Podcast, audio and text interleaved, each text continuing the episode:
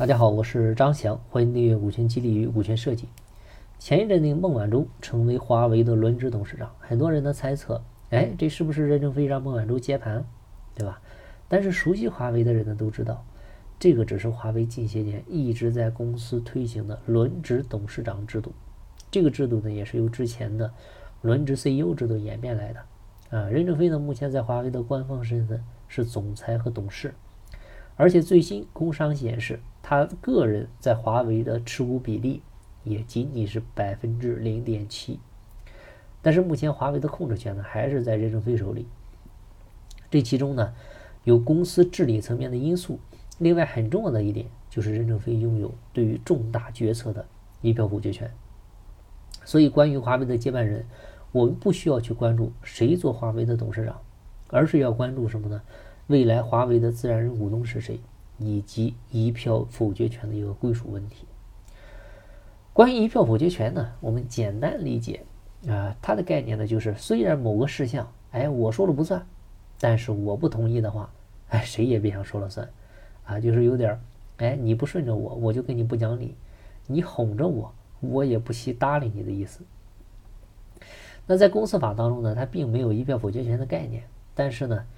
这个权利呢，在日常公司治理过程当中呢，经常会用到。你比如，公司法第四十三条有规定，股东会会议作出修改公司章程、增加或者减少注册资本的决议，以及公司合并、分立、解散或者变更公司形式的决议，必须经代表三分之二以上表决权的股东通过。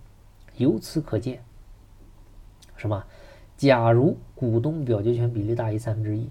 那就可以对这些规定事项做出否决，所以这个时候，这个股东也就有了对于这些事项的一票否决权，而这个就是大家经常说的表决权比例大于三十三点四就可以拥有一票否决权的来源。啊，这下知道，大家知道为什么三十四就有一票否决权了，对吧？但是需要注意的是啊。就是这个当中还有很重要的一句话，就是股东会的议事方式和表决程序，除本法定有有规定的外，由公司章程规定。啥意思？就是如果说你这个章程规定上面我们说的这些事，啊，你不是三分之二了，你是四分之三了，那么这个时候，你拥有四分之一以上啊表决权，你就能够有一票否决权。这个时候就不需要过三分之一了。啊，除去这个条款的呢，你也可以怎么约定呢？你可以直接约定，比如说股东某某某，啊，你在公司股东会或者股董事会啊，拥有一票否决权，啊，而且呢，这些细则可以在这个股东会或者董事会的议事规则里面进行详细的约定。比如针对于某些特定的事项，你才有一票否决权。比如你，你是负责。这个公司的这个营销，那你在营销相关的这些事项上，你有一票否决权，对吧？你负责研发，你在研发事项上有一票否决权，这样可以给它定的更细一些，对吧？你在这些事项有，在其他事项上没有。比如我对外重大投资，对吧？重大的战略投入，那这些的话就就你就没有。然后下面有一个案例啊，可以很好的诠释一票否决权的应用价值啊，就说二零一五年乌克兰。向联合国呢提交了一项议案，啊，要求取消俄罗斯在安理会的一票否决权。最终，该议案被安理会成员之一的俄罗斯一票否决了。啊，所以这个一票否决权啊，你能够通过这个案例能看出来他的权力到底到底有多大。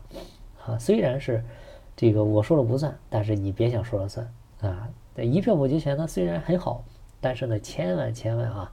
在实际操作过程中不要滥用，就是我们一定要明确一个事儿，就是这个权利啊，你越不用，才能够越体现出来它的一个威严和它的价值。你比如孩子不听话啊，父母要举手打孩子，如果你这一巴掌打下去了，那孩子以后就不怕了，因为他知道你这一巴一一巴掌下来之后我是什么感觉了，它的威力有多大了，对吧？我在不再是纯想象了。他反而是那种将打未打的那种感觉，会让孩子产生敬畏、产生害怕、产生恐惧，对吧？就像达摩克里斯之剑一样，哎，这把剑呢一直是悬在他头上，但是呢又不能掉下来。这个才能够更大的体现他的一个权利、他的一个威严、他的一个价值。好了，今天的分享就到这儿，希望对你有收获。经不在西天，记在路上。我是张翔，下期再见，拜拜。